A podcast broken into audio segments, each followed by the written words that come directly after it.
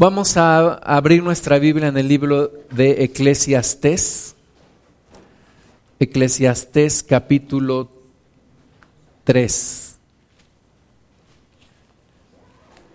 Eclesiastés capítulo 3. Y antes de comenzar a leer, vamos a hacer una oración. Señor, te damos la gloria y queremos poner delante de ti nuestro corazón, nuestra mente, para que tú hables a nuestra vida. Señor, nos abrimos a tus palabras, eh, reprendemos en el nombre de Jesús toda incredulidad, echamos fuera toda distracción en el nombre de Jesús y declaramos, Señor, tu palabra tocando nuestro corazón, lo más profundo de nuestro ser, que no haya nada que nos impida recibir de ti y que esa palabra, Señor, ocasione en nosotros un cambio, una transformación de acuerdo a lo que tú quieres. Que tu nombre, Padre, sea glorificado en el nombre precioso de nuestro Señor Jesucristo. Amén. Eclesiastés capítulo 3, versículo 1. Este libro lo escribe el rey Salomón con la sabiduría que Dios le da. Y Salomón Dice la Biblia que llegó a ser el hombre más sabio en la tierra después de nuestro Señor Jesucristo. Y escribe con esta sabiduría que Dios le da, se dedica a observar y de su propia experiencia y a ver todo lo que va pasando alrededor y escribe cosas muy muy prácticas, pero también muy profundas en las verdades que Dios le muestra.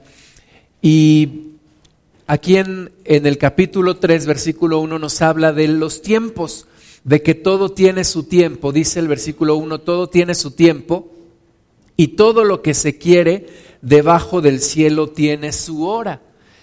Eh, nos parece una, un concepto sencillo, ¿no? De todo tiene su tiempo y todo lo que se quiere debajo del cielo tiene su hora. Sin embargo, muchas veces no lo aprendemos a vivir, no hacemos lo que tenemos que hacer de acuerdo al tiempo que nos toca vivir. Por ejemplo, cuando estamos en el trabajo, nos ponemos a hablar de nuestra familia. Y cuando estamos con nuestra familia, nos ponemos a hablar del trabajo. ¿Verdad? Cuando vamos al mar, queremos nadar. Y cuando vamos a la alberca, queremos nada más estar ahí quietecitos. Cuando somos jóvenes, queremos ser adultos y cuando somos adultos queremos ser jóvenes. Entonces, aunque es muy sencilla la palabra aquí, todo tiene su tiempo, nos cuesta trabajo entenderlo, nos cuesta trabajo aplicarlo. Cuando somos solteros queremos ser casados y luego ya casados hay quienes quieren vivir vida de solteros, ¿verdad? No entendemos que todo tiene su tiempo. Dice el versículo 2, tiempo de nacer y tiempo de morir tiempo de plantar y tiempo de arrancar lo plantado, tiempo de matar y tiempo de curar, tiempo de destruir y tiempo de edificar, tiempo de llorar y tiempo de reír, tiempo de endechar y tiempo de bailar, tiempo de esparcir piedras y tiempo de juntar piedras, tiempo de abrazar y tiempo de abstenerse de abrazar, tiempo de buscar y tiempo de perder, y tiempo de guardar, y tiempo de desechar, tiempo de romper y tiempo de coser, tiempo de callar y tiempo de hablar, tiempo de armar y tiempo de, amar, perdón, y tiempo de aborrecer, tiempo de guerra y tiempo de paz.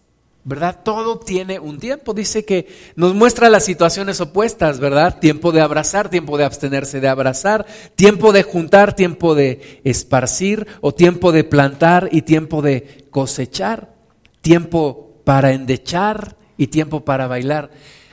Todo tiene un tiempo, todo tiene un periodo, todo en nuestra vida tiene momentos. Nosotros no vivimos vidas planas, ¿verdad? En donde siempre hacemos lo mismo. Nosotros no vivimos vidas en donde siempre tenemos las mismas oportunidades. Las oportunidades tienen un periodo de tiempo también. Un amigo mío dice, vive la oportunidad de la vida durante la vida de la oportunidad, porque las oportunidades también tienen un periodo. Entonces, todo tiene un tiempo. Y tenemos que aprender a acoplarnos a esos tiempos. ¿De qué es tiempo ahora? un amigo mío, pastor, me decía que todos los días sale a hacer ejercicio. Y yo le decía, ¿y qué ejercicio hace? Me dice, bueno, ya mi cuerpo no me da para correr. dice, yo entiendo que ya mi tiempo de correr ya pasó. Ahora salgo a caminar. Entonces, todo va teniendo un tiempo. Todo tiene un tiempo en esta vida, ¿verdad? Es tiempo de abrazar y tiempo de abstenerse de abrazar. Si estamos en una, en una clase, pues no es tiempo de abrazarnos y de estar ahí abrazándonos. No es tiempo de estar hablando por celular. No es tiempo de estar mandando mensajitos. Es un tiempo que tenemos que entender y aprovechar. En la medida que entendamos para qué es el tiempo, lo podremos aprovechar mejor y podremos vivir una mejor vida. Mm, ahora, en este en, este, en esta sociedad, pues la gente no quiere vivir en una madurez, no quiere la gente madurar con su pareja. Eh, mm, es muy común ahora que a los 20, 30 años de casados se divorcian. Es muy común ver a un hombre de 50, de 60, con una chica de 20, 25. ¿Por qué no aprendemos a vivir los tiempos? Es común que ahora los jóvenes tengan niños, ¿verdad? Las, adolescentes a los 15, 16. Y no es tiempo de eso. Entonces, en la medida en la que aprendemos el tiempo, para qué es, podremos disfrutar mejor la vida. Versículo 29 dice, ¿qué provecho tiene el que trabaja de aquello en que se afana? Yo he visto el trabajo que Dios ha dado a los hijos de los hombres para que se ocupen en Él. Todo lo hizo hermoso en su tiempo. Todo lo hizo hermoso en su tiempo. Una persona que vive una vida de angustia, de problemas, es porque no ha encontrado los tiempos de Dios. No ha adoptado, no ha recibido la sabiduría para vivir cada cosa en su tiempo cada situación en su tiempo, ¿verdad? Hay, por ejemplo, personas que tienen embarazos no deseados y entonces dicen, bueno, ahora todo lo que yo quería hacer, pues se me truncó. Que siempre hay una solución, ¿verdad? Pero hay personas que adelantan las cosas, hay personas que viven fuera de tiempo. Dice aquí que todo lo hizo hermoso en su tiempo. Si tú y yo aprendemos a vivir las cosas de Dios en el tiempo correcto, vamos a vivir la bendición que Dios creó. Todo lo hizo hermoso en su tiempo. Y ha puesto eternidad en el corazón de ellos sin que alcance el hombre a entender la obra que ha hecho Dios desde el principio hasta el fin. Esta palabra es muy importante y quisiera que la reflexionáramos un momento. Dice que Dios ha puesto eternidad en el corazón de los hombres y el hombre no alcanza a entender la obra que Dios ha hecho desde el principio hasta el fin. En otras palabras, lo que nos dice este versículo es que si todo tiene un tiempo en esta vida, pero que fuera de esta vida hay otra vida. Fuera de este tiempo hay otro tiempo. Y que Dios ha puesto eternidad en nuestros corazones. Dios nos ha hecho personas eternas. Tenemos un principio, pero no tenemos un final. Podemos pensar que termina nuestra vida cuando morimos en esta tierra, pero ahí no termina nuestra existencia. Dice aquí que puso Dios eternidad en nuestros corazones, pero el hombre no alcanza a entender la obra que Dios ha hecho desde el principio hasta el fin. Entonces, en la medida en la que nosotros entendamos nuestro propósito en esta vida y de qué es tiempo, de qué es tiempo, de qué es momento, qué es lo que Dios quiere que hagamos con cada día de nuestra vida, considerando nuestra edad, considerando nuestras circunstancias, nuestra situación, dónde estamos, con qué gente estamos, pero sobre todo considerando el propósito de Dios, podremos prepararnos para la eternidad. No nos gusta pensar en la eternidad. No nos gusta pensar que un día vamos a morir, que un día vamos a partir de esta tierra. A todos nos gusta vivir, a todos nos gusta estar aquí, pero hay una vida después de esta. Hay un tiempo que se llama eternidad. Y todos tenemos que pensar en eso, porque Dios puso eternidad en nuestros corazones. Entonces no importa cuánto tiempo vivamos aquí en la tierra, el tiempo que vamos a vivir fuera de ella es muchísimo, muchísimo mayor. Entonces, todo Dios lo hizo hermoso en su tiempo y ha puesto eternidad en el corazón de ellos sin que alcance el hombre a entender la obra que ha hecho Dios desde el principio hasta el fin. Nosotros tenemos que ir madurando y tenemos que ir entendiendo cada vez más el propósito de la vida. Tenemos que ir entendiendo cada vez más, cada año que pasa, tenemos que entender el propósito de Dios. Tenemos que entender los planes de Dios. Ahora estaba en un lugar y estaban viendo la televisión y pasaron una persona, un actor, y le decían, ¿cómo te sientes en este nuevo año? Y él decía, oh, yo me siento un hombre más maduro. Ajá, sí. La verdad es que nos falta mucho, nos falta mucho para madurar. La persona que diga, ah, yo me siento ya más maduro, pues es que te falta mucho todavía. Nos falta a todos. La verdad es que no entendemos muchas cosas.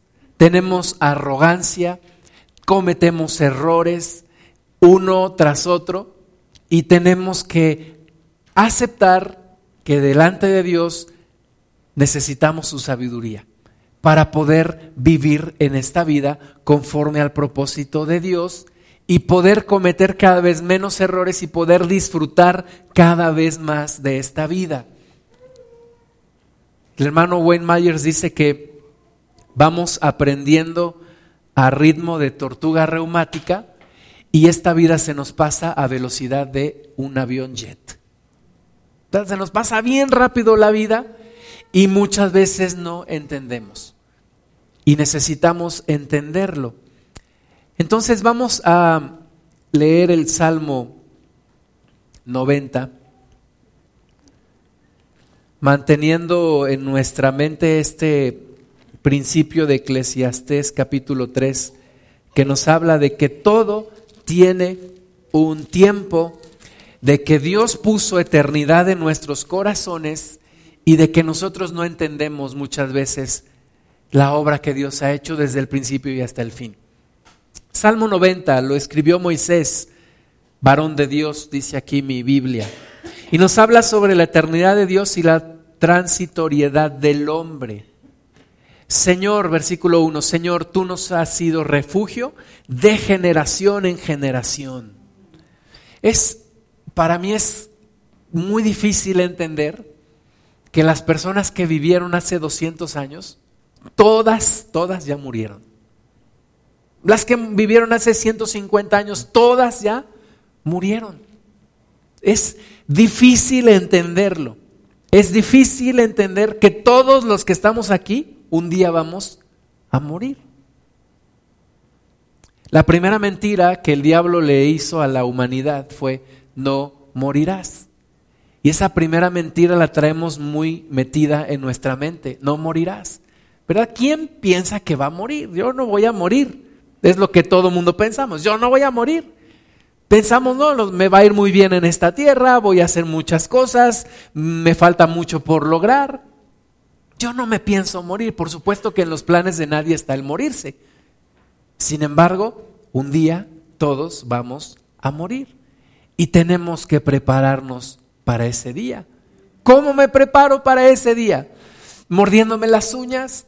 ¿Pensando en el día de mi muerte? No viviendo bien, viviendo bien, viviendo de acuerdo a los propósitos de Dios. Moisés dice, Señor, tú nos has sido refugio de una generación a otra generación. Es maravilloso pensar que aunque las generaciones nacen y mueren, Dios sigue en esta tierra bendiciéndonos. Tenemos más de seis mil años de historia en esta humanidad y Dios sigue con nosotros revelándose. Es maravilloso pensar que Dios no solamente fue el Dios de Adán, o el Dios de Noé, o el Dios de David, o el Dios de Abraham, o el Dios de Pablo y de Pedro, sino que es nuestro Dios, porque dice aquí que Él nos ha sido refugio de generación en generación. Dice, antes que naciesen los montes y formases la tierra y el mundo, desde el siglo y hasta el siglo, tú eres Dios. Nosotros tenemos una mente muy pequeña. En general, no estoy hablando de nadie en particular, pero todos nosotros tenemos una mente muy pequeña, aunque ahora la humanidad dice, no, el poder de la mente y, el conocimiento y, lo que hemos logrado toda la humanidad y el avance de la ciencia. Yo veía una fotografía de de un culto satánico que hicieron en Washington que decía, knowledge, conocimiento es el mayor don que nos ha sido dado. Eso es lo que hoy la humanidad dice, el conocimiento. La humanidad busca el conocimiento. Moisés dice aquí, Señor, antes de que naciesen los montes y formases la tierra, tú eres Dios. Desde el siglo y hasta el siglo tú eres Dios. Es que, ¿qué había antes de todo esto? No me lo puedo imaginar. No lo sé, no lo entiendo. Mi mente tan pequeña no me alcanza para entenderlo. ¿Quién hizo a Dios? No lo entiendo. Mi mente es limitada. Por eso Dios es Dios y por eso yo soy hombre. Si yo tuviera la mente de Dios, bueno, yo sería Dios. Pero no tengo la mente de Dios.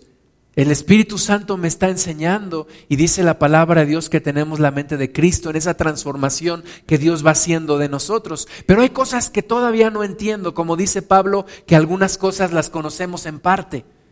Y entonces cuando estemos con el Señor, conoceremos, dice, como fuimos conocidos conoceremos todo. Pero ahora en mi, en mi carnalidad, en mi naturaleza humana, no alcanzo a entender todo lo que Dios es. Dios es desde el siglo y hasta el siglo. Versículo 3, vuelves al hombre hasta ser quebrantado y dices, convertíos hijos de los hombres, convertíos hijos de los hombres. En esta sociedad que tanto valora la juventud, ¿verdad? Porque los, las estrellas de cine se hacen operaciones, cuidan su cuerpo para no mostrar su vejez. Los comerciales de televisión pues pasan personas jóvenes. En esta sociedad donde se valora muchísimo la juventud y se menosprecia mucho la vejez, sin embargo, estamos envejeciendo todos todos, hasta el recién nacido, desde el momento en el que nace, envejece día tras día y no valoramos ese envejecimiento porque el envejecimiento, el vivir cada vez más y meterme en el conocimiento de Dios me hace entender mejor los planes de Dios para mi vida. No necesariamente una persona vieja es una persona sabia, pero si la persona aprovecha sus años de vida, se puede convertir en una persona con mucha sabiduría de parte de Dios. Dice aquí, vuelves al hombre hasta ser quebrantado. Cuando yo era más joven, cometía, creo yo, más errores de los que cometo hoy. Cometía más errores y tenía más arrogancia. Y yo pensaba, nunca me voy a morir voy a tener mucho dinero, voy a tener una carrera, voy a tener una casa, voy a tener los autos que yo quiera, voy a ir de vacaciones, voy a... Y entonces te das cuenta que no siempre la vida es color de rosa, ¿verdad? Y te enfrentas con el capítulo de la enfermedad. Y luego te enfrentas con el capítulo de la, de la escasez. Y después con el capítulo de los problemas familiares. Y vas encontrando que la vida no es tan fácil como tú pensabas. Yo veo jóvenes de 20 años que dicen, yo voy a conquistar la tierra, yo voy a hacer esto, yo voy a hacer lo otro, voy a hacer mi empresa, voy a hacer acá, voy a ir a tal lugar, voy a tener esto, voy a acumular riquezas. Y digo, qué bueno. Ya la vida se encargará de irte ubicando, que no todo es tan fácil, ¿verdad? No para que renuncies a tus sueños, sino para que te acerques a Dios. No lo puedes hacer todo sin Dios. Dice aquí que Dios vuelve al hombre hasta quebrantarlo. Dice hasta ser quebrantado. ¿Por qué quiere Dios quebrantar al hombre? ¿Por qué quiere Dios sacarnos de nuestra arrogancia de decir yo voy a hacer esto, yo voy a hacer lo otro, siempre voy a ser joven, siempre voy a tener fuerza, siempre voy a poder hacer lo que yo quiera? Porque dice aquí, Dios nos dice, conviértete, acércate a mí. Hay momentos difíciles en la vida, hay momentos bien complicados en la vida. No todo es siempre juventud, no todo es siempre salud, no todo es siempre alegría. Dios quiere convertirnos a Él, que nos acerquemos a Él. El mismo predicador que escribió Eclesiastés nos habla de los tiempos de juventud, pero también de los tiempos de la necesidad, de la enfermedad, de la vejez. La Biblia nos habla del día malo. Dice que nos pongamos la armadura de Dios para que podamos resistir en el día malo y habiendo este terminado estar aún firmes. Entonces, la vida nos va ubicando. La vida nos va ubicando. Día platicábamos con una persona y, y le estábamos invitando a, a, trabajar y nos decía, no, pues yo puedo, y así, así muy cotizado el, el chico este. Y entonces otra persona y yo decía, decíamos, la vida lo va a ubicar, ¿verdad? La vida le va a dar sus momentos, sus baños de humildad y algún momento se hará más humilde. Pero dice aquí que Dios vuelve al hombre hasta ser quebrantado y dices, convertíos hijos de los hombres, porque mil años delante de tus ojos son como el día de ayer que pasó y como una de las vigilias de la noche. Para Dios, mil años es como el día de ayer. Hace mil años, para Dios fue como si hubiera sido el día de ayer para nosotros. Dios está fuera de la dimensión del tiempo. Dios está por sobre el tiempo. Y para él, mil años es como un instante. Versículo 5, los arrebatas como un torrente de agua, son como sueño, como la hierba que crece en la mañana, en la mañana florece y crece, a la tarde es cortada y se seca. Yo recuerdo ahora dos capítulos, dos porciones de la Biblia. Una donde dice Santiago, hey, de los que dicen, ea, vamos a ir, vamos a hacer, vamos a comerciar, vamos, y, y siempre es lo que yo voy a hacer, lo que yo voy a lograr, lo que yo quiero. Y dice Santiago, ¿no deberías más bien decir, si Dios me lo permite, si Dios quiere, si Dios me presta vida? ¿Verdad?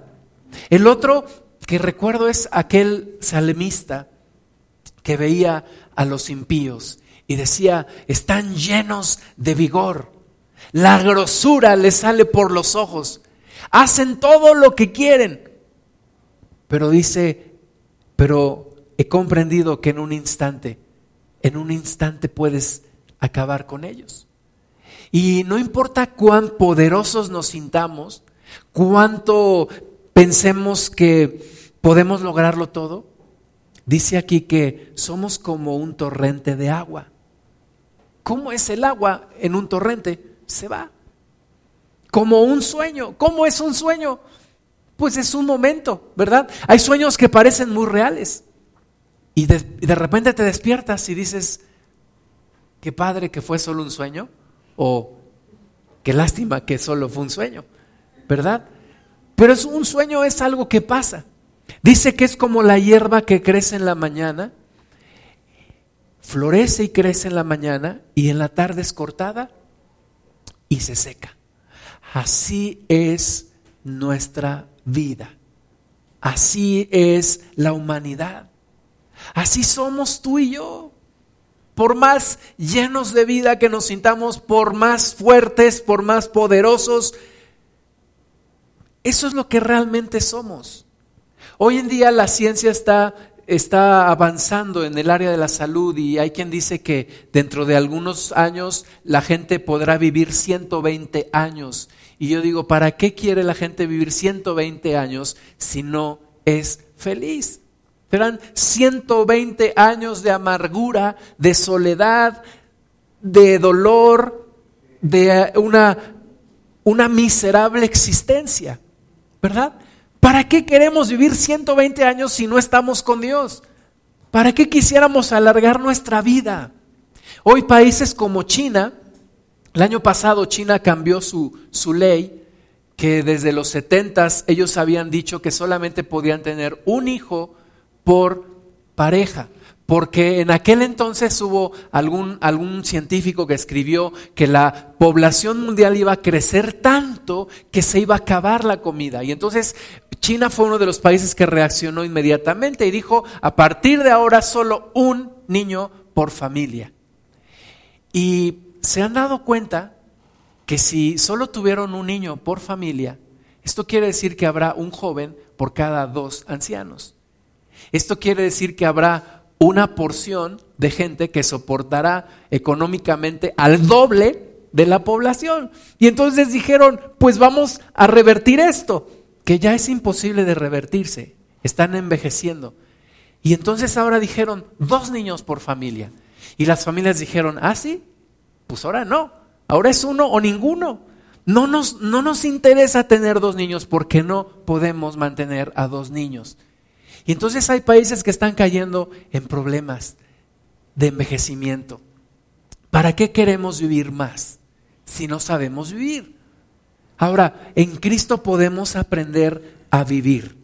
Pero esta es la humanidad, versículo 7, porque con tu furor somos consumidos y con tu ira somos turbados. Pusiste nuestras maldades delante de ti, nuestros hierros a la luz de tu rostro. Estaba yo escuchando un, un, futurista, uno de estos científicos que se dedican a predecir los avances de la ciencia y entonces te dicen lo que va a pasar en 5, 10, 15, 20 años. Entonces, de las cosas que él nos habló, era una, una de ellas pues de la tecnología de, la, de, los, de los canales de comunicación, de las cosas en el Internet, que hoy tu celular pues ya tiene quién sabe cuántos sensores, tiene un sensor de posición, tiene sensores, algunos pues no sé qué tanta cosa tienen, eh, nos hablaba de, los, de las máquinas que van a estar conectadas al Internet, a lo mejor tu refrigerador, ¿verdad? Cuando ya se acabó el jamón, pues tu refrigerador le va a avisar a Walmart que ya se acabó el jamón y entonces tú no vas a tener que ir por tu jamón, ellos te van a mandar tu jamón y vas a tener siempre jamón en tu refrigerador, porque todas las cosas van a estar conectadas al Internet. La televisión pues ya aprende, esto es una realidad ya en algunos países, la televisión aprende de las cosas que te gusta ver y entonces te pone la, la programación que a ti te gusta ver, a cada persona de acuerdo a sus gustos y te manda publicidad de acuerdo a ello. Entonces la tecnología está avanzando, los drones, Hablaba este futurista, pues que en, en, en, algunos años, pues va a haber, va a haber más eh, aviones no tripulados se van a usar para mensajería. A lo mejor tu pizza ya no te la va a traer el chico de la moto, te la va a traer un avión ahí, te trae, te toca la puerta, te entrega tu pizza. Eh, para rescates médicos, accidentes, pues en donde tardaría mucho en llegar una persona, llegarán los, los drones y, los, y, ayudarán a esa, a esa gente. Eh, para muchísimas cosas. Hablaban de la impresión en, tercera dimensión, ya hay casas que se construyen con impresoras de 3D, se construyen en minutos, lo que antes tardaba meses, pues ahora lo construyen en minutos. Eh, la, la, impresión 3D de ropa, vas a poder ir a un lugar, escoger tu ropa, diseñarla y ahí mismo la imprimes y te la pones. y tantos y tantos avances. Pero la verdad de las cosas es que como dice aquí la palabra, nuestros hierros están a la luz del rostro de Dios. ¿Verdad? Porque tenemos tanto avance de tecnología. Nos hablaban también de los autos sin, sin chofer. Va a haber autos no tripulados. Hoy en día Google ya está trabajando con empresas como Ford para hacer autos que no van a estar tripulados. O sea, simplemente hoy los satélites saben dónde tú estás, entonces puede directamente controlar un automóvil y conducirlo por los lugares que ya los mapas eh, digitales conocen mucho mejor que tú y yo. Pero nuestros hierros siguen estando a la luz del rostro de Dios, ¿verdad? Más de la mitad de la gente a nivel mundial no tiene que comer. Seguimos teniendo guerras. Algunos decían, ya logramos superar el tema de las guerras. No es cierto. No es cierto. Nuestros hierros siguen a la luz del rostro de Dios, nuestros errores siguen a la luz. Y aunque nos creamos muy inteligentes y muy listos y muy poderosos, la verdad es que seguimos teniendo los mismos problemas de siempre. Injusticias, corrupciones, porquerías que hacemos, ¿verdad? Todo eso. Los errores nuestros siguen a la luz del rostro de Dios. Versículo 9, porque todos nuestros días declinan a causa de tu ira. Acabamos nuestros años como un pensamiento. Preguntaron a el hombre más rico en Estados Unidos el siglo pasado, ¿qué es lo que usted más quiere? Y dijo, un dólar más. Pero ¿qué es lo que usted más quiere? Usted es el hombre más rico del mundo. Yo quiero un dólar más. Y siempre, siempre quería más dinero y más dinero y más dinero. ¿Y para qué me sirve todo eso si acabamos nuestros años como un pensamiento? ¿Verdad? Nuestro dinero, nuestro poder no nos va a librar de lo, de, lo, de lo que necesariamente va a ocurrir, que es nuestra muerte. Los días de nuestra edad son 70 años, y si en los más robustos son 80 años. Con todo, su fortaleza es molestia y trabajo porque pronto pasan y volamos. Un día estábamos ahí en la sierra y una hermanita, una joven, nos estaba platicando, yo tengo mi abuelita, dice, tiene 103 años, ya salió en la televisión, ya la fueron a ver hasta allá, hasta la ranchería más lejana, hasta allá fueron a conocerla. Pues sí, pero un día va a morir también. Entonces no importa cuántos años vivamos, un día vamos a morir. Entonces, ¿qué sentido tiene la vida? Versículo 11, ¿quién conoce el poder de tu ira y tu indignación según que debe ser temido? Ese es el tema, mis amados hermanos, ese es el tema. Tenemos que aprender a temer a Dios. Dice la palabra, no se alabe el rico en sus riquezas, ni el valiente en su valentía. Mas alabes en esto el que se hubiese de alabar en conocerme y entenderme que yo soy Jehová. Ese es el tema.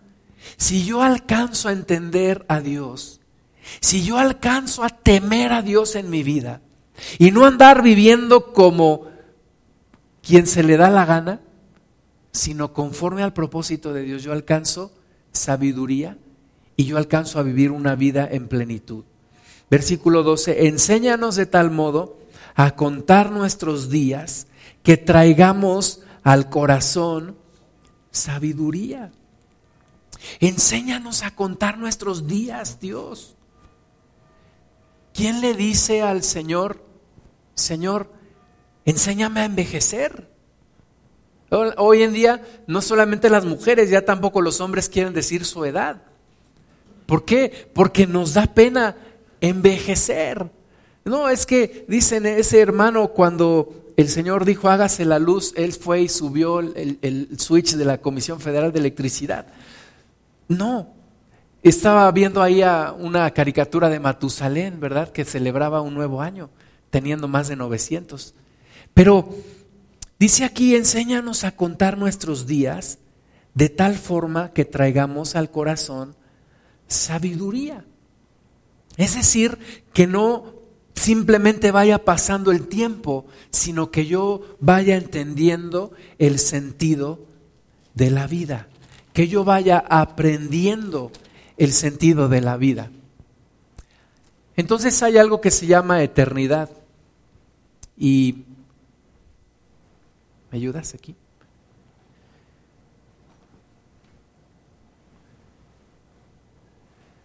Mi hijo me enseñó en el internet un video que ejemplifica esto. Esta parte azul sería nuestra vida en la tierra. Hombre, a lo mejor si vive 100 años se estira un poco más. Pero todo lo demás, todo lo blanco, es la eternidad. Eternidad, eternidad, eternidad. Y aunque hayas vivido 90 años, 95, 103 años como la abuelita de la hermana de la sierra, no se compara. con todo lo que vas a vivir por la eternidad. ¿Y qué crees que la eternidad nunca se acaba? Tú le sigues estirando y estirando y estirando. Y cada vez parece más ridículo, ¿verdad? Este pedacito. Este pedacito. Y algunos se concentran mucho, no, no solo en este pedacito, sino cuando yo me retire, aún lo haces más pequeño, ¿verdad? Cuando yo me retire voy a viajar, voy a... Y es un pedacitito comparado con toda la eternidad. Lo más maravilloso es que este pedacito determina en dónde vamos a vivir por la eternidad. Como vivas tú en este pedacito, determina cómo vivirás por la eternidad. Después de esto no hay cambios. Después de aquí ya no se puede nada. Es que vamos a hacerle un novenario para ver si logramos sacarlo de... Porque no era muy bueno que digamos el difuntito. Entonces vamos a hacer un novenario para ver si lo logramos sacar de ahí donde está. ¿No? Es que vamos todos a vestirnos de blanco para ver si logramos que encuentre su camino hacia el cielo. No. Este pedacito determina dónde pasarás tu vida por el resto de la eternidad. Somos seres eternos. Somos personas eternas. Tenemos que pensar en eso. No se acaba la vida, no se acaba la existencia en esta tierra. Tengo una vida por la eternidad. Y es maravilloso, de nuevo, pensar que si yo aprendo a vivir en esta tierra, yo puedo vivir una eternidad con Cristo. Jesús nació en una familia judía. Y la tradición judía decía que a los cinco años un niño ya tenía que saber el alfabeto judío, aprendiéndolo con el Salmo 119, a los cinco años. De los cinco años en adelante ya empezaba a leer los salmos y los profetas. A los 10 años ya tenía que saber de memoria la ley. A los 13 años la ley ya lo consideraba un adulto. Ya era responsable de sus actos y tenía que responder por ellos. A los 20 años ya había aprendido un oficio, el oficio de su padre, y ya estaba listo para el matrimonio.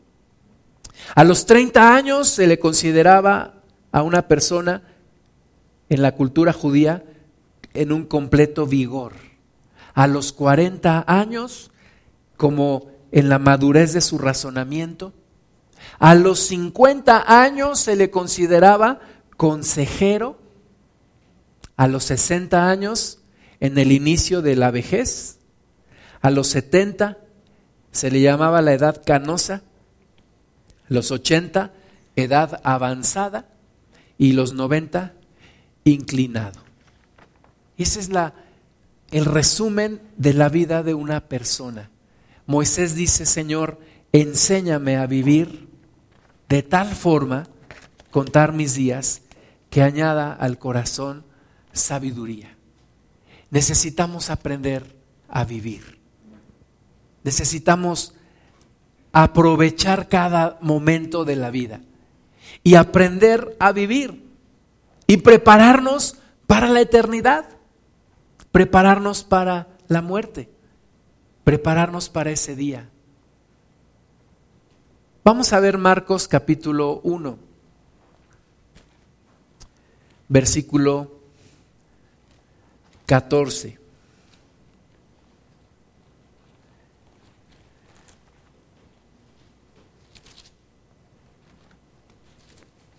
Y bueno, hay que aprovechar momentos como este, inicio de año, donde a veces somos un poco más sensibles a estos temas. Y hay que darnos cuenta que vamos envejeciendo y que tenemos que aprovechar el resto de nuestras vidas. Marcos 1, 14 dice, después que Juan fue encarcelado, Jesús vino a Galilea predicando el Evangelio del reino de Dios, diciendo, el tiempo se ha cumplido y el reino de Dios se ha acercado.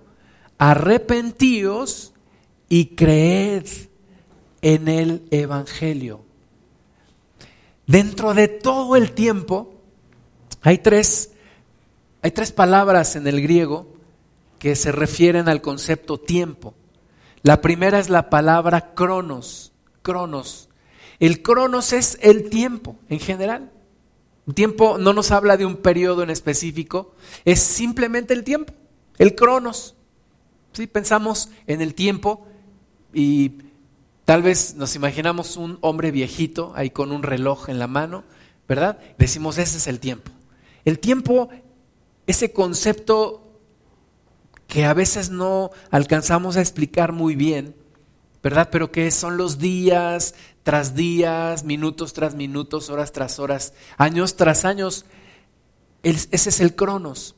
Pero hay otro concepto que utiliza la Biblia, que también es una palabra en griego que se llama la palabra kairos. Kairos con K. Y el kairos es un tiempo específico es una oportunidad, es un momento especial. No es como el cronos, que simplemente es el tiempo, no, el kairos es un momento que Dios dice, este es el tiempo, este es el momento, ese es el kairos. Y cuando aquí nos habla que después de que fue encarcelado Juan, Jesús predicaba el Evangelio del reino de Dios y decía, el tiempo se ha cumplido. Está diciendo, es el kairos de Dios. Es el momento de la oportunidad. El tiempo se ha cumplido. No es simplemente el cronos, es el kairos de Dios. Es un momento específico. Es un momento especial que Dios ha designado. Es una designación o una ocasión fija y especial. Es una oportunidad un tiempo apropiado, lo que Jesús llamó también las sazones y los tiempos. Es el kairos de Dios. Entonces, dentro de todo mi tiempo, dentro de toda mi vida, hay momentos en donde Dios dice, este es el momento. Este es el momento de qué, Señor? Este es el momento de un cambio. Este es el momento de una nueva etapa en tu vida. El kairos divide el cronos en dos, el antes y el después. Hay una tercera palabra que habla del tiempo también en la Biblia y es la palabra aión, que denota un intervalo o una edad o un tiempo. Pero hablemos un poquito del kairos. Identificar los kairos de Dios es importante para movernos de acuerdo a ellos. Jesucristo dijo, el tiempo se ha cumplido y el reino de Dios se ha acercado. Y en algún momento el Señor Jesús también dijo, ay de ti Jerusalén, que no conociste el tiempo de tu visitación. No conociste lo que Dios quería hacer en tu vida. Entonces hay intervenciones de Dios en tu vida. Hay momentos en donde Dios interviene en tu vida y dice, este es el tiempo, este es el momento, un momento, un tiempo de cambio. Por ejemplo, vamos a ver tres citas en el Señor Jesús, en la vida del Señor Jesús, en el libro de Juan, capítulo 7. Juan capítulo 7, versículo 6.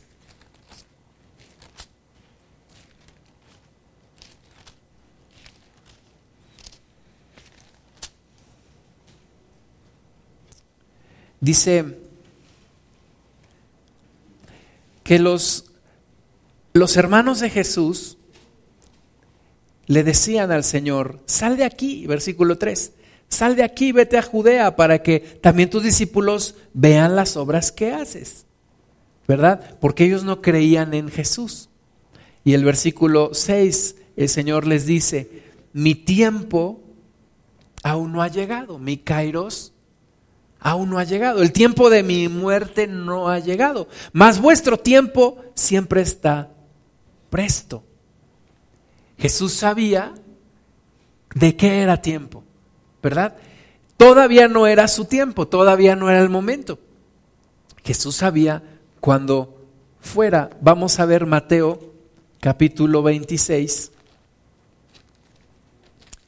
versículo 18. Y él dijo, id a la ciudad a cierto hombre y decidle, el maestro dice, mi tiempo, mi kairos, está cerca. En tu casa celebraré la Pascua con mis discípulos. ¿Verdad? Primero les dijo a, sus hermanos, mi tiempo todavía no ha llegado, pero ahora en esta cita les dice, mi tiempo está cerca. Conoce los tiempos de Dios para su vida. Y tú tienes que conocer los tiempos de Dios para tu vida. Las intervenciones que Dios hace en tu vida. Si Dios no hiciera intervenciones en nuestras vidas, terminaríamos todos en el absoluto fracaso y dolor. Pero Dios hace intervenciones en nuestra vida. Es como Dios esperando pacientemente el momento. Y entonces dice, ahora es el momento. Y Dios interviene. Y Dios quiere hacer un cambio en tu vida. Personas que no, que no entienden las intervenciones de Dios y que tratan de vivir sin tomar parecer de Dios. Vamos a ver Lucas capítulo 12. Y de nuevo retomamos la idea de Moisés. Enséñanos a vivir, a contar nuestros días de tal forma que traigamos al corazón sabiduría. Enséñanos a vivir sabiamente, recordando las palabras del predicador. Todo tiene su tiempo en esta vida. Ha puesto un sentido de eternidad en nuestros corazones. Hay que aprender a vivir con sabiduría y reconocer los tiempos de Dios. Lucas 12, 16. También le refirió una parábola diciendo, la heredad de un hombre rico había producido mucho. Y él pensaba dentro de sí diciendo, ¿qué haré? Porque no tengo donde guardar mis frutos. Y dijo, esto haré, derribaré mis graneros y los edificaré mayores, y allí guardaré todos mis frutos y mis bienes. Y diré a mi alma, alma, muchos bienes tienes guardados para muchos años, repósate, come, bebe, regocíjate. Pero Dios le dijo, necio, esta noche vienen a pedirte tu alma y lo que has provisto, ¿de quién será? ¿Verdad? No reconocía los tiempos de Dios, no reconocía los kairos de Dios.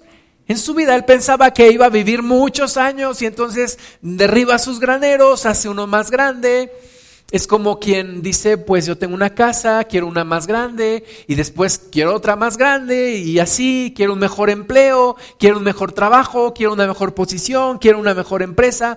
Los americanos le llaman la carrera de la rata, de rat race, ¿no? Está como una rata que está en, un, en una rueda, corre y corre y corre y corre y nunca alcanza lo que quiere.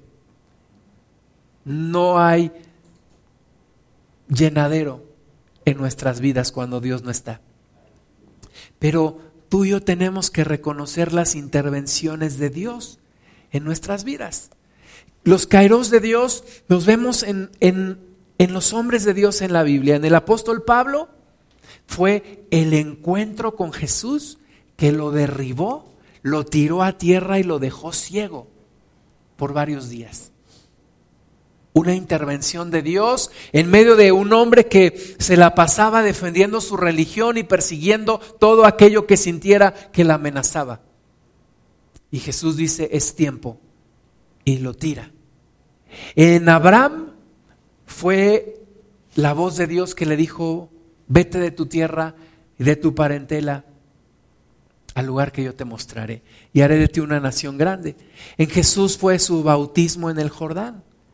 En la mujer samaritana fue la conversación con Jesús. En David fue la batalla con Goliat. En José, el momento en el que fue vendido como esclavo. En ti y en mí puede haber sido una enfermedad, un gran problema que nos obligó a venir a Jesús y que trajo un cambio. Entonces, si estamos hablando de un nuevo año, ¿de qué es tiempo este año? ¿De qué es tiempo? De derribar mis graneros y hacer unos más grandes, no.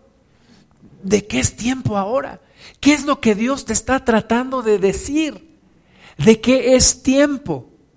Hay intervenciones de Dios que son de gozo, ¿verdad? Por ejemplo, el día de mi boda, cuando nacieron mis hijos, cuando me gradué, cuando me dieron aquel empleo, cuando inicié mi negocio.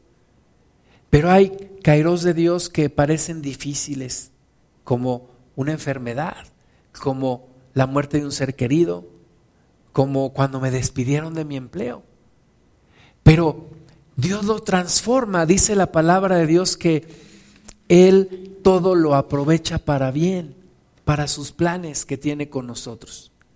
Entonces, mis amados hermanos, ¿de qué es tiempo este año? ¿Qué es lo que Dios quiere que hagamos este año? ¿Cuáles son las intervenciones de Dios en este año? ¿De qué es tiempo? ¿Qué es lo que Dios quiere? ¿Qué es lo que Dios desea de nuestras vidas?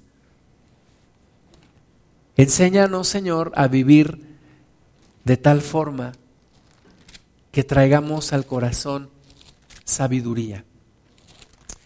Y bueno, termino con un par de citas recordándote de lo que es tiempo. Primero es un tiempo de salvación. Salvación. Y salvación implica perdón, restauración, transformación y libertad.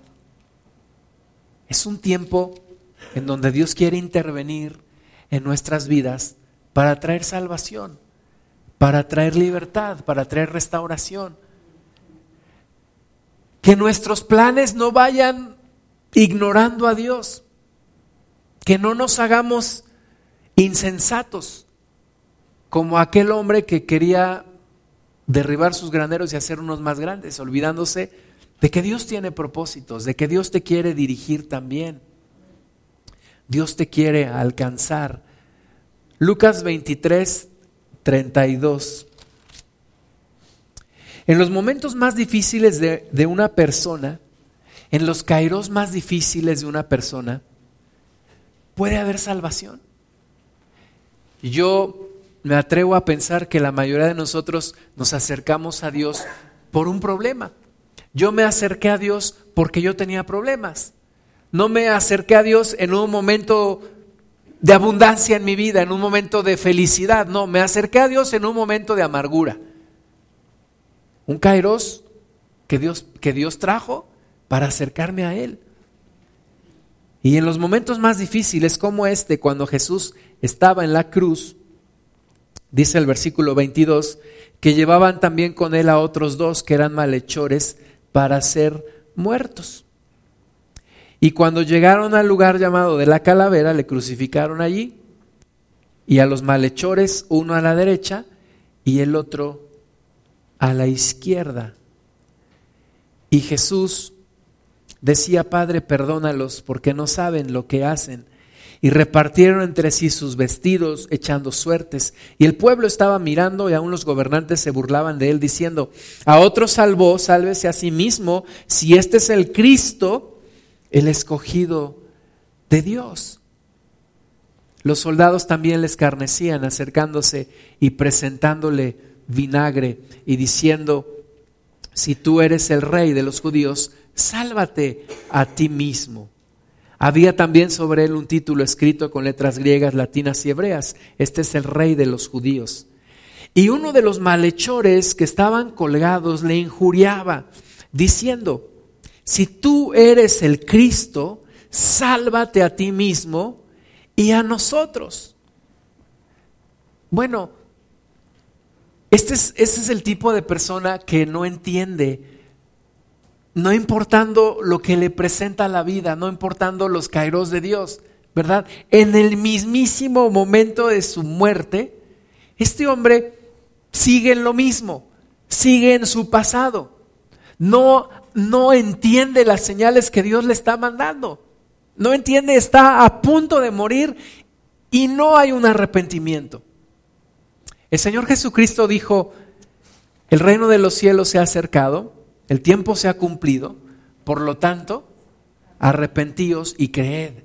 Y son las dos cosas que debemos de hacer en un kairos. Arrepentirnos y creer. Arrepentirme, ¿qué es? Cambiar de opinión, pero también cambiar de camino. Y significa que si yo iba en esta dirección, yo me arrepiento y digo, no es en esta dirección, es en esta. Arrepentíos y creed. Tiene que haber un cambio. Tiene que haber una reacción en nosotros. Entender la intervención de Dios. ¿Para qué es esto? Nos han dicho, no preguntes por qué, mejor pregunta para qué. ¿Para qué es esto? ¿Para qué estoy viviendo esto? ¿Qué cambio debo de hacer en mi vida? Antes de que te venga algo más grave. Porque, como dice popularmente, dependiendo del sapo es la pedrada, ¿verdad?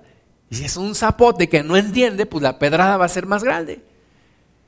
Entonces, yo tengo que entender los kairos de Dios, Señor, ¿qué me estás qué me estás diciendo con esta experiencia?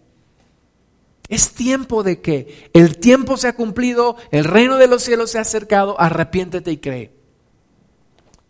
Pero este, este ladrón seguía en lo mismo y le injuriaba y le decía, se burlaba, si tú eres el Cristo, sálvate a ti mismo y sálvanos a nosotros. Pero Versículo 40, respondiendo el otro le reprendió diciendo, ni aún temes tú a Dios estando en la misma condenación. Nosotros a la verdad justamente padecemos porque recibimos lo que merecieron nuestros hechos, mas este ningún mal hizo. Y dijo a Jesús, acuérdate de mí cuando vengas en tu reino. El primer ladrón representa el pasado ese pasado que no me deja. Y vivo atado al pasado y sigo con las mismas cosas y sigo con las mismas mañas y sigo siendo el mismo mono en la misma rama, siempre, siempre. Es mi pasado que no me deja. Pero el otro ladrón representa el futuro. Señor, acuérdate de mí cuando vengas en tu reino. Un día en el futuro, un día voy a cambiar. Un día Dios me va a transformar. Un día voy a dejar de y nos convertimos en el hombre del mañana. ¿Cuándo vas a cambiar? Mañana, el próximo año.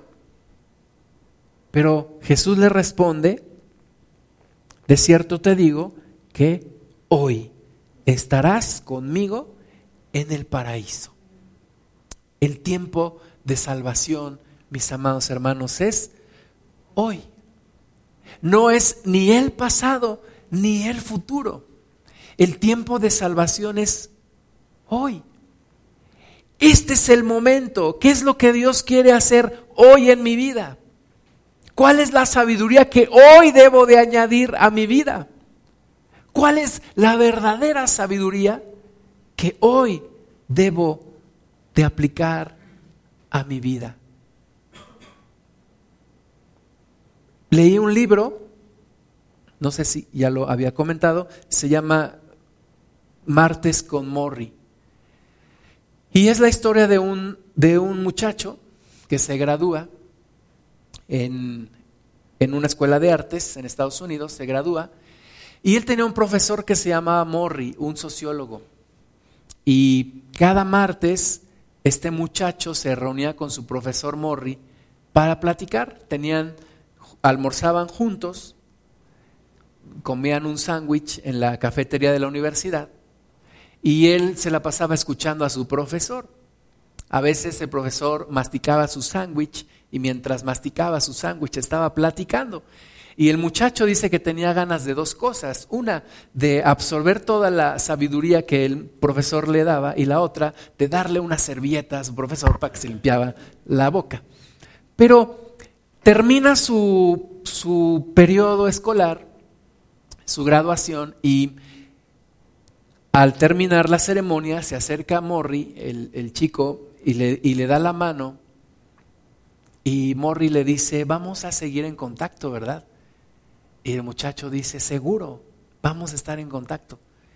Y se da cuenta que Morri se le sale una lágrima. Y entonces termina el momento, el muchacho quería ser una estrella de rock, un pianista famoso, y con el paso del tiempo se da cuenta que, que no es tan fácil.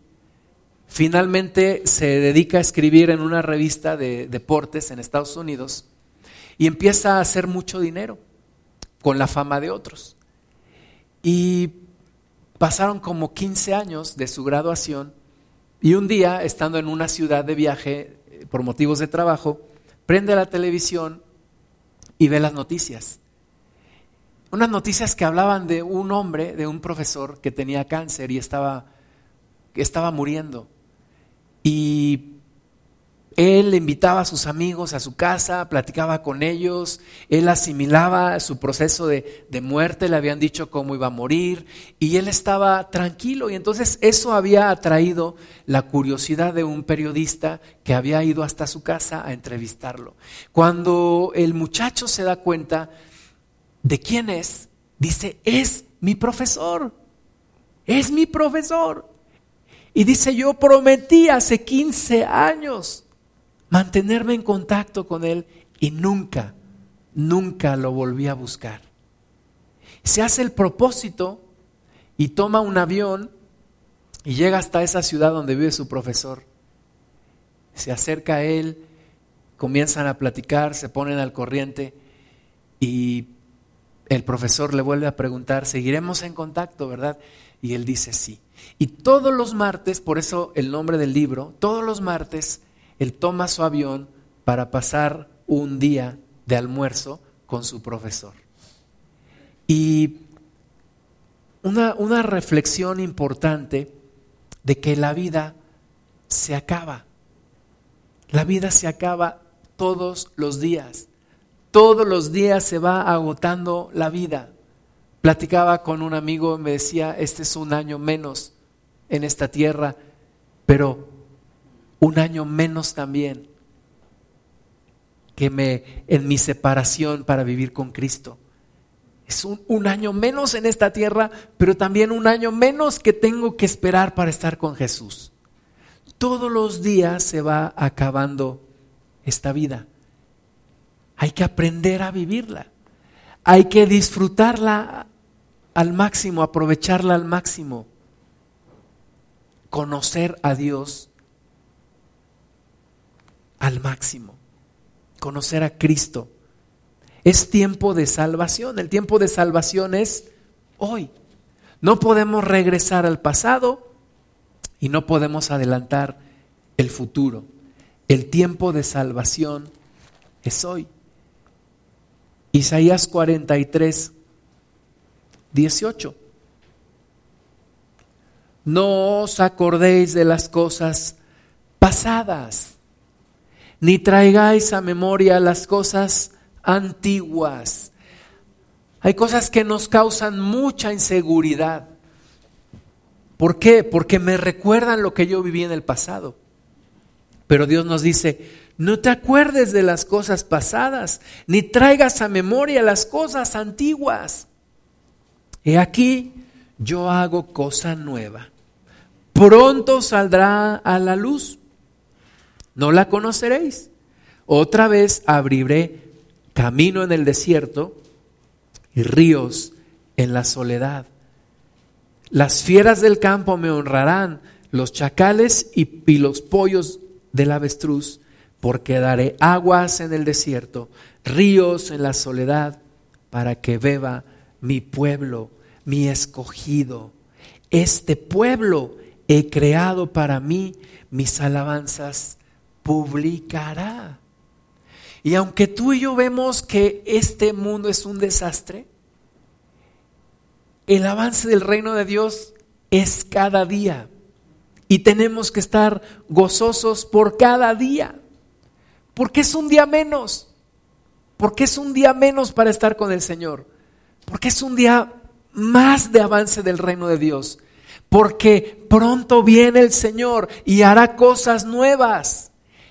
Este día, este año, esta semana, hoy hará algo nuevo. Entonces, no traigas a la memoria las cosas pasadas, sino prepárate para lo nuevo que Dios está haciendo hoy.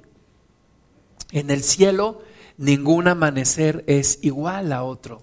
Ningún atardecer es igual a otro. Dios siempre hace algo nuevo. Versículo 25. Yo, yo soy el que borro tus rebeliones por amor de mí mismo y no me acordaré de tus pecados. La gente quiere que acabe el año para que inicie uno nuevo. Pero inicia uno un nuevo año y es lo mismo. O sea, no es borrón y cuenta nueva, ¿verdad? Las cuentas por pagar siguen ahí, las tarjetas de crédito siguen ahí, los problemas familiares siguen ahí, los retos en el trabajo siguen ahí. Pero el Señor sí nos dice algo hermoso. Yo borro tus rebeliones por amor de mí mismo.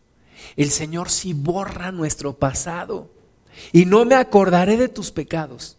El Señor sí nos, nos resuelve el pasado, ¿verdad? No nos hace regresar al pasado, pero sí nos resuelve la carga de llevar nuestro pasado y poder vivir en el día de hoy y poder aprender a vivir con sabiduría.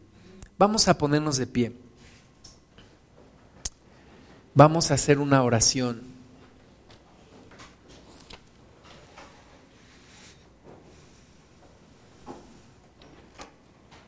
Señor, tú eres bueno, tú eres grande y misericordioso. Te damos muchas gracias, Padre, por tus tiempos por tus intervenciones en nuestras vidas. Señor, gracias por esos kairos.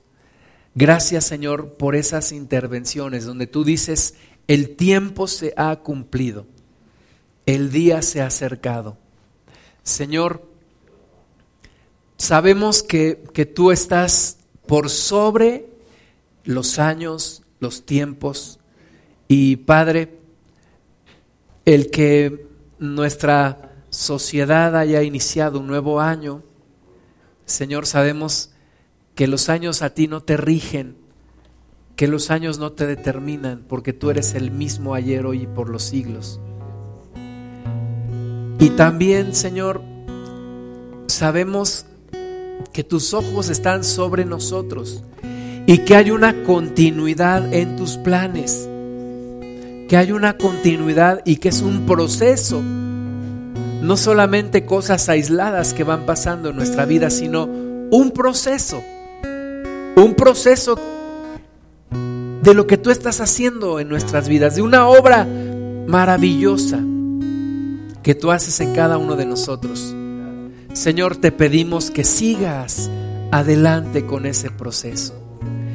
Que vengan esos kairos esos cambios, ese tiempo adecuado, ese tiempo idóneo, Señor, ese tiempo que se ha cumplido y que sea este momento, Padre, un tiempo de salvación, un tiempo de restauración, un tiempo de reconciliación, de acercamiento si es cierto, Señor, que hay tiempos de abrazarse y tiempos de abstenerse de abrazar, nosotros quisiéramos pedirte, Padre, que estos tiempos sean tiempos de acercamiento, tiempos de reconciliación, tiempos de restauración, tiempos de sanidad, Señor.